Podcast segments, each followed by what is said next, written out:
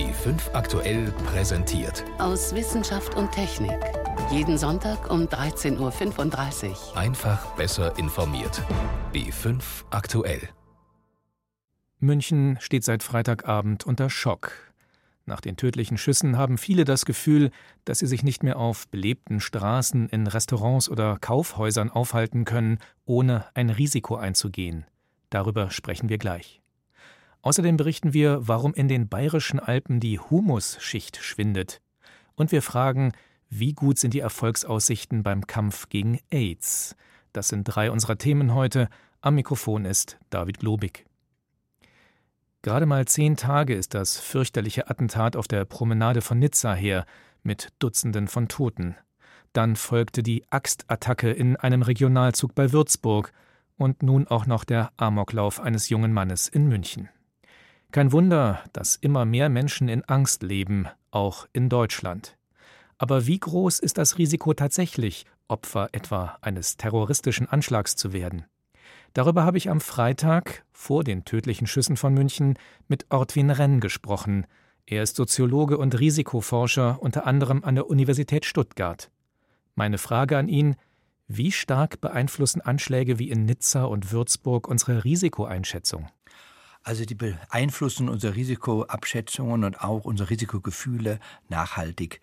Äh, das sind zwei Ereignisse, die natürlich auch medial sehr stark überall auch verbreitet worden sind. Sie sind gegenwärtig und alles, was gegenwärtig ist, hat natürlich auch entsprechende Resonanz in der Bevölkerung. Und es kommt eben dazu, dass diese beiden Anschläge typische Anschläge des modernen Terrorismus sind, nämlich, dass es Personen trifft, die eigentlich mit den politischen Anliegen nichts zu tun haben. Es sind zufällig ausgewählte Personen. Alles das ist willkürlich, ist nicht mehr berechenbar. Und genau das ist, was am meisten Angst erzeugt. Aber ist denn unser Risiko damit auch tatsächlich jetzt höher? Nein, das ist wahrscheinlich nicht höher gut. Wir wissen es nicht genau, wir können ja nicht in die Zukunft gucken. Aber wenn wir die Vergangenheit sehen, vor allem in Deutschland, ist es Gott sei Dank so, dass der Terror bisher nur sehr wenige Opfer bei uns gefordert hat. Also es sind weniger als einen pro Jahr, wenn man die letzten 20 Jahre nimmt. Und selbst wenn man die letzten Jahre nur nimmt, ist es relativ wenig. Und äh, diejenigen, die jetzt sozusagen die Statistik so stark jetzt in die negativen Zahlen gebracht haben, war eher die NSU mit ihren zehn Morden äh, als die islamistischen Terroristen. Da haben wir nur ganz wenige Übergriffe. Übergriffe in Deutschland. Wir wissen nicht, wie es weitergeht. Nur im Vergleich zu anderen Lebensrisiken, die wir haben, können wir relativ zuversichtlich sein, dass wir jetzt nicht alle öffentlichen Versammlungen meiden sollen. Das wäre eine völlige Überreaktion. Aber gilt denn das auch für Frankreich, wo es ja nun einfach sehr viele Tote in den letzten Monaten gegeben hat? Ja, auch da. Also wir haben europaweit, können wir sagen, ungefähr im Schnitt 48 pro Jahr. Äh, Sie müssen denken, wir haben weltweit ungefähr 100.000 pro Jahr, die durch Terror ums Leben kommen.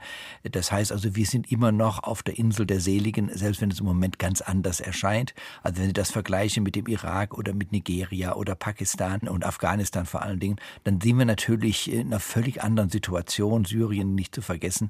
Das heißt, wir sind noch weitgehend vom Terror verschont. Auch gegenüber den USA sind wir fast ein Faktor 10 drunter in ganz Europa.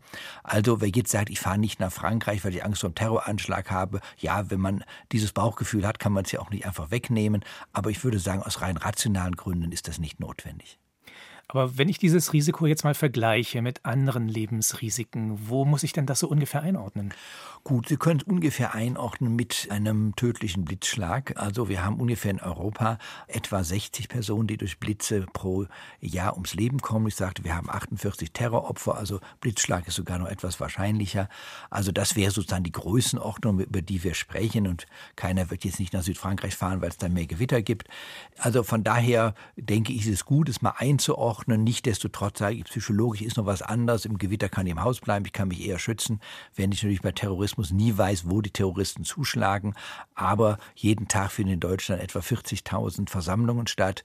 Und man sieht, äh, davon gehen nahezu alle immer günstig aus, was den Terrorismus anbetrifft. Also die Wahrscheinlichkeit, betroffen zu sein, ist extrem gering. Nichtsdestotrotz, sie ist natürlich nicht null. Ist es denn gefährlich für eine Gesellschaft, wenn sie ein Risiko völlig falsch wahrnimmt? Ja, das ist es. Also einerseits individuell ist es natürlich klar, wenn ich ein Risiko falsch wahrnehme und dann entsprechend reagiere. Also beispielsweise ich sage, ich werde nicht mehr nach draußen gehen, ich werde nicht mehr am öffentlichen Leben teilnehmen. Das ist natürlich auch eine große Einschränkung der eigenen Lebensqualität und die ist dann im Prinzip unnötig. Was vielleicht noch kritischer ist, ist, dass eine der großen Tugenden der Demokratie ist die Verhältnismäßigkeit. Um verhältnismäßig aber handeln zu können, muss ich die Größenordnung des Risikos kennen, sonst kann ich ja nicht verhältnismäßig reagieren. Und wir sehen ja jetzt in der Türkei, teilweise sogar auch in Frankreich, dass zumindest dort in der Türkei die Verhältnismäßigkeit nicht wirklich beachtet wird. Und schon wird die Demokratie ja in starke Mitleidenschaft gezogen, Bürgerrechte werden eingeschränkt und anderes mehr.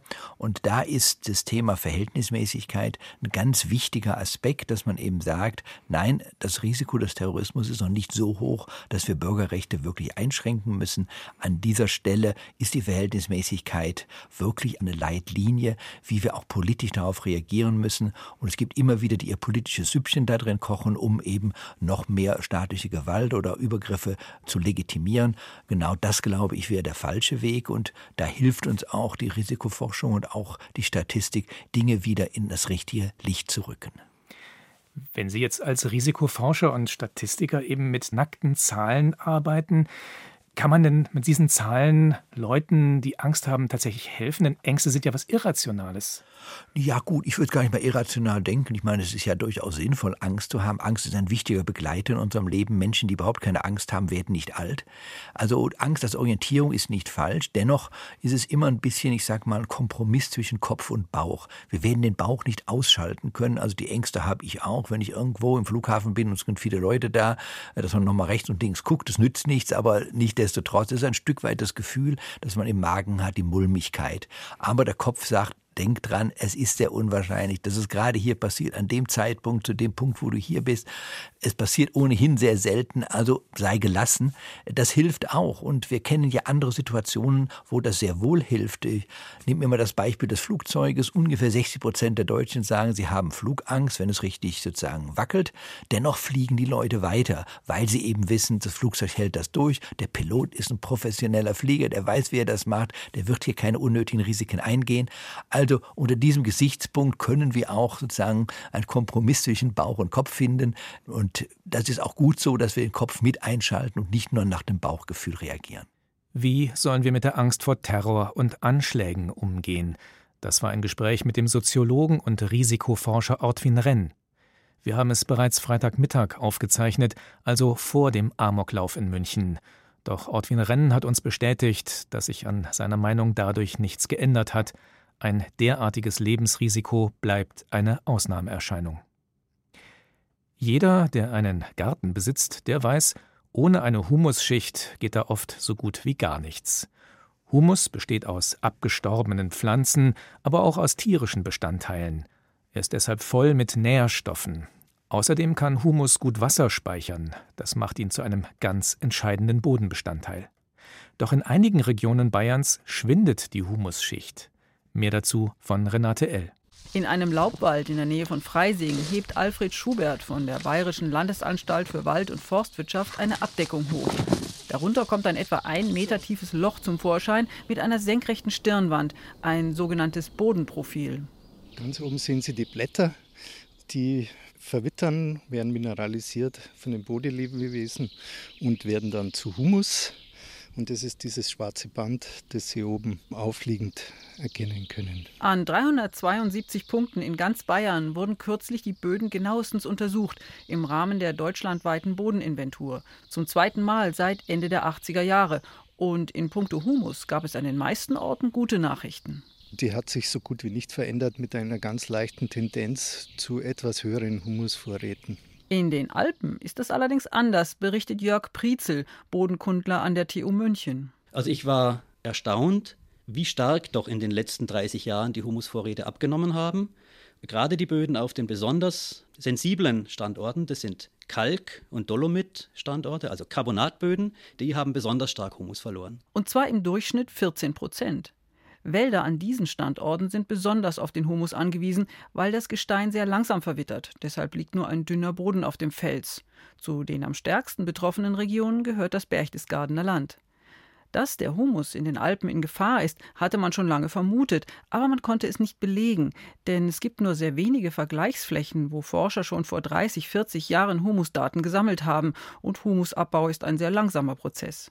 Jörg Prietzel hatte das Glück, solche Flächen zu finden. Er konnte so erstmals im Freiland zeigen, dass der Humus in Gefahr ist und warum. Dort, wo der Humusabbau am stärksten war, war der Anstieg der sommerlichen Lufttemperatur, sprich die Klimaerwärmung, besonders ausgeprägt. Denn wird der Boden warm, bauen Mikroorganismen den Humus ab. Und der Klimawandel macht sich in den Bergen besonders deutlich bemerkbar. Aber gerade in trockenen, heißen Sommern ist Humus für die Bäume besonders wichtig. Wenn Humus auf dem Boden liegt, speichert er das Wasser. Es läuft also weniger Wasser schnell in die Flüsse. Die Hochwässer werden nicht so stark. Und gleichzeitig hat der Wald, wenn er es braucht, genügend Feuchtigkeit, um zu leben. Dasselbe gilt für Nährstoffe, die auch vor allem der Humus liefert. Der Klimawandel ist zwar nicht mehr aufzuhalten, aber den Humusschwund kann man bremsen, sagt Jörg Prietzel. Und da können die Förster und die Jäger und vor allen Dingen auch die Politiker einiges tun. Für eine Humusmehrung ist von zentraler Bedeutung, dass wir im Gebirgswald einen dichten Wald haben, dass möglichst wenig Licht auf den Boden kommt und der Boden nicht warm wird und gleichzeitig immer humusbildende Streustoffe, also Reisig, Nadeln, Blätter auf den Boden fallen. Ein solcher humusfördernder dichter Wald sollte auch möglichst vielgestaltig sein, also alte und junge Bäume aus möglichst vielen verschiedenen Baumarten enthalten. Denn ein solcher Wald ist widerstandsfähiger gegen Stürme als etwa ein monotoner Fichtenwald, der bei einem Sturm komplett umfallen und den Boden wieder freilegen kann. Und auch die humusschonende Nutzung des Waldes ist wichtig. Man sollte schauen, dass man möglichst langfristig einzelne Bäume entnimmt und nicht viele Bäume auf einmal. Das heißt, immer nur kleine Waldbereiche erntet. Und das Zweite ist es, man sollte vermeiden, allzu viele humusbildende Substanzen rauszunehmen. Das heißt, nach Möglichkeit auf diesen sensiblen Standorten, auf den Kalk- und Dolomitstandorten, Reisig und Wipfel und vielleicht auch die Rinde im Bestand belassen, weil die werden dann wieder zu Humus. Und wenn ich sie rausnehme, können sie nicht zu Humus werden. Man könnte auch sagen Humus statt Holzhackschnitzel. Wenn Bodenkundler in 30 Jahren wieder Böden untersuchen, werden sie sehen, wie Klimawandel und Forstwirtschaft sich im Lauf der Jahrzehnte ausgewirkt haben. In unseren Böden zeichnen sich die Erfolge ebenso wie die Versäumnisse der Umweltpolitik ab. Das zeigt auch die bayernweite Bodeninventur. So sind die Schwefeleinträge in den letzten 30 Jahren stark zurückgegangen, sagt Alfred Schubert. Andere Luftschadstoffe hingegen nicht. Bodenversauerung ist nach wie vor ein Thema. Und insgesamt ist die Größenordnung fast so eins zu eins wie vor 20 Jahren, was hier in den Wald an Stickstoff hereinkommt. Wie Klimawandel und Luftverschmutzung der Humusschicht zusetzen. Ein Beitrag von Renate L. Sie hören B5 am Sonntag aus Wissenschaft und Technik mit David Globig. Die Zahlen sind nach wie vor erschütternd. Jahr für Jahr infizieren sich weltweit mehr als zwei Millionen Menschen neu mit dem HIV-Virus und Jahr für Jahr sterben mehr als eine Million Menschen an AIDS. Doch bis 2030 soll die Krankheit endlich besiegt sein.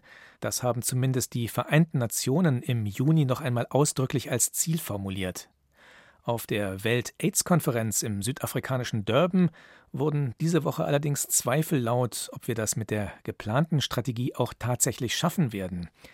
Meine Kollegin Jan Toczynski hat die Konferenz für uns besucht. Wo kommt denn jetzt wieder diese Skepsis her? Also die Idee ist grundsätzlich sehr ambitioniert. Das ist die sogenannte 90-90-90-Strategie. Das heißt, 90 Prozent aller Infizierten sollten erstmal wissen, dass sie infiziert sind. 90 Prozent von denen sollen auch die Medikamente nehmen. Bisher haben ja nicht mal 50 Prozent aller HIV-Infizierten weltweit Zugang zu Medikamenten. Und dann sollte bei 90 Prozent der Patienten das Virus im Blut nicht mehr nachweisbar sein durch die Medikamente. Und wenn das alles passt, dann könnte die Epidemie medizinisch zurückgedrängt werden. Allerdings, was sich medizinisch einfach anhört, ist nicht ganz so einfach. Also für diese Strategie müssen Weichen gestellt werden. Was müssen wir da tatsächlich tun? Also es gibt mehrere Schwierigkeiten. Das ist eine Therapie, die muss ein Leben lang genommen werden, jeden Tag eine Pille. Das heißt, die Patienten müssen begleitet werden. Man braucht im Prinzip ein relativ gutes Gesundheitssystem, damit man einfach überwachen kann, dass Patienten regelmäßig ihre Medikamente nehmen. Und zwar auch dann, wenn sie eben keine Beschwerden haben. Denn die Empfehlung ist inzwischen ja sehr, sehr früh, schon nach Feststellen der Infektion, die Medikamente zu nehmen. Und dann muss man die Bevölkerung aber aufklären. Man muss sie beraten. Man muss also investieren in AIDS-Informationskampagnen, auch und gerade für die Risikogruppen. Risikogruppen, das heißt also homosexuelle Männer, Prostituierte, Drogenabhängige? Ganz genau, so sieht es bei uns aus. In Südafrika kommt noch eine Gruppe dazu. Das sind die jungen Frauen zwischen 20 und 25 Jahren, die sich hier sehr oft bei älteren Männern anstecken. Und darüber muss natürlich wirklich aufgeklärt werden. Am besten schon in der Schule, Sexualaufklärung in der Schule, HIV-Informationen in der Schule. Und dazu braucht man aber Menschen, Sozialarbeiter, Streetworker, die das machen. Es geht auch so weit, dass hier auf der Konferenz vorgeschlagen wurde, dass man den jungen afrikanischen Frauen genau in der Altersspanne zwischen 20 und 25 die vorbeugenden Medikamente, die es inzwischen auch gibt, die sogenannten PrEP-Medikamente, dass die alle jungen Frauen bekommen sollten, damit sie sich genau in der Phase ihres Lebens besser schützen können. Also diese Medikamente sollten leichter verfügbar werden. Und dann muss man natürlich auch sagen, dass unter Umständen die 10 Prozent, selbst wenn es gelingt, dass es dann nur noch 10 Prozent sind, die von ihrer Infektion nichts wissen, dass das unter Umständen auch reichen könnte, um die Infektion weiter zu verbreiten. Das sagen zumindest die Kritiker. Ein letzter, sehr wichtiger Punkt, vielleicht der wichtigste überhaupt ist, dass es endlich Kampagnen geben muss gegen Stigmatisierung und Kriminalisierung der Risikogruppen, denn das ist das größte Problem überhaupt. Warum ist dieser Punkt so wichtig? Wir können sehen, dass alle Länder, in denen HIV heute noch auf dem Vormarsch ist, diese Risikogruppen in die Anonymität entlassen. Sie stigmatisieren sie, sie kriminalisieren sie. Das führt dazu, dass die Menschen sich verstecken. Das heißt, sie lassen sich nicht mehr testen, sie kennen ihren Status nicht und auf diese Weise wird HIV weiter verbreitet. Das sehen wir in Russland, wo sich jedes Jahr über 100.000 Menschen anstecken. Das sehen wir in China und das sehen wir auch hier in Südafrika. Im Kampf gegen HIV und AIDS, welche Rolle können denn dabei Impfungen spielen? Also das Thema Impfung wird immer noch sehr heiß gehandelt hier, eben genau weil man auch sieht, dass es schwierig ist, die Menschen dazu zu bewegen, jeden Tag eine Pille zu nehmen. Deswegen hätte man gerne etwas, das besser schützt, das länger schützt. Es wird wahrscheinlich in naher Zukunft keine vorbeugende Impfung geben, so wie wir das kennen von anderen Krankheiten, aber immerhin so eine Art Therapieimpfung, also dass man Antikörper bekommt, die dann zumindest ein paar Wochen, ein paar Monate schützen. Es wird jetzt in Südafrika zwei große Studien geben, wo eine Antikörperkombination getestet wird. Das sind ganz äh, interessante Ergebnisse, die es da schon gibt und da werden wir jetzt diese nächsten großen Studien abwarten. In ein, zwei Jahren wird es Ergebnisse geben. Heilung wurde hier auch diskutiert auf der Konferenz. Das ist aber etwas, was in der Tat noch sehr weit weg ist und sicherlich nicht in den nächsten fünf Jahren kommen wird. Wie groß sind denn dann überhaupt die Chancen, dass wir eine erfolgreiche Strategie auf den Weg bringen können? Also Stand heute würde ich sagen, es braucht diese medizinische Betreuung, die muss ausgebaut werden, vor allen Dingen in den Ländern, die ein besonders hohes Risiko haben. Die Stigmatisierung muss aufhören, es muss aufhören, die Minderheiten auszugrenzen. Ich bin persönlich skeptisch, was das Ziel angeht, HIV bis 2030 zurückzudrängen, denn das kostet Geld. Die UN-Organisation UNAIDS hat gesagt, wir bräuchten bis 2020 26 Milliarden Euro. Das Geld ist momentan nicht in Sicht. Sowohl UNAIDS als auch der globale Fonds zur Bekämpfung von AIDS, Malaria und Tuberkulose sind unterfinanziert. Das wurde hier auf jeder Veranstaltung auf der Konferenz gesagt. Man macht sich übrigens auch Sorgen darüber, dass der Brexit Auswirkungen auf die Finanzierung dieser ganzen Kampagnen haben kann. Denn Großbritannien war bisher ein großer Geldgeber, gerade auch für den globalen Fonds, aber auch mit Hilfe von EU-Mitteln. Also das ist eine ganz große Sorge, dass sich die reichen Länder aus der Verantwortung ziehen, weil dort die Krankheit aus dem Blick geraten ist, weil es die Medikamente gibt und dass die armen Länder damit im Stich gelassen werden. Der schwierige Kampf gegen HIV und AIDS – Jan Toczynski war das von der Welt-AIDS-Konferenz, zu der sich diese Woche 18.000 Teilnehmer in Durban in Südafrika getroffen haben. In den vergangenen Jahren ist die Zahl der Bienenvölker in Europa dramatisch zurückgegangen. Und auch in den USA haben die Imker große Verluste hinnehmen müssen. Doch was sind die Ursachen? Den Bienen können unter anderem Krankheitserreger und Parasiten gefährlich werden, wie etwa die Varroa-Milbe. Aber auch Pflanzenschutzmittel stehen im Verdacht, Bienensterben auszulösen. Ob das tatsächlich stimmt, das wollen Wissenschaftler an einem neuen Institut für Bienenschutz in Braunschweig herausfinden. Carmen Woistzig hat sie bei ihren Freilandversuchen begleitet. Es summt und brummt. Tausende Bienen schwirren hier in der Luft herum. Bei einigen kann man hinten an den Beinen diese kleinen gelben Pollenhöschen erkennen. Voll bepackt klettern sie damit jetzt zurück in ihre Bienenkästen. Ein Dutzend Bienenvölker stehen hier in Reihe und Glied auf dem Gelände des neuen Bundesinstituts, direkt neben einem Versuchsfeld. Erst vor ein paar Tagen haben die Forscher dort verschiedene Pflanzenschutzmittel gespritzt. Und jetzt wollen sie nachschauen, welche Auswirkungen das auf die Versuchsbienen hat. Jens Pistorius, der Institutsleiter, der öffnet jetzt ganz vorsichtig einen dieser Bienenkästen. Ich gebe den Bienen zuerst ein kleines bisschen Rauch. Ich mache jetzt hier den Smoker an. Der Smoker ist ein Rauchbläser. Öffne das Volk sehen hier eine sehr schöne Brutwabe. Da wimmelt es quasi ja nur so von Bienen und der Biologe David Torban beruhigt sie vorsichtshalber noch mal ein bisschen mit etwas Rauch aus dem Smoker und schaut sie sich ganz genau an. Ja, die Bienen machen jetzt einen guten Eindruck. Wo wir eben auch besonders darauf achten, ist, dass äh, mehrere Waben hier pro Tage noch mit Brut belegt sind. Wenn aber die Bienen geschädigt werden, dann sieht man halt meistens, dass sie dann eben lethargisch wirken, äh, ein sehr übertriebenes Putzverhalten zeigen. Wenn sie also nicht so einen gesunden und fitten Eindruck machen, wie wir das jetzt hier sehen können, dann ist das ein Zeichen dafür, dass dieses Pflanzenschutzmittel, was sie auf das Versuchsfeld ausgebracht haben, doch irgendwie eine negative Auswirkung hat.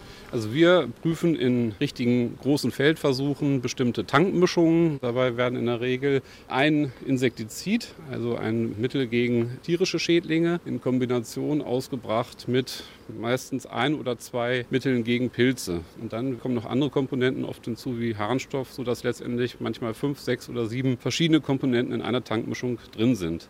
Und wir wollen jetzt aber untersuchen, ob eben die Kombination von mehreren Mitteln für Bienen problematisch ist in der Praxis. David Torban steckt jetzt diese Wabe wieder zurück in den Bienenkasten und schaut sich auch den Flug der Bienen ganz genau an. Wenn reger Flugbetrieb herrscht, dann ist es erstmal ein gutes Zeichen.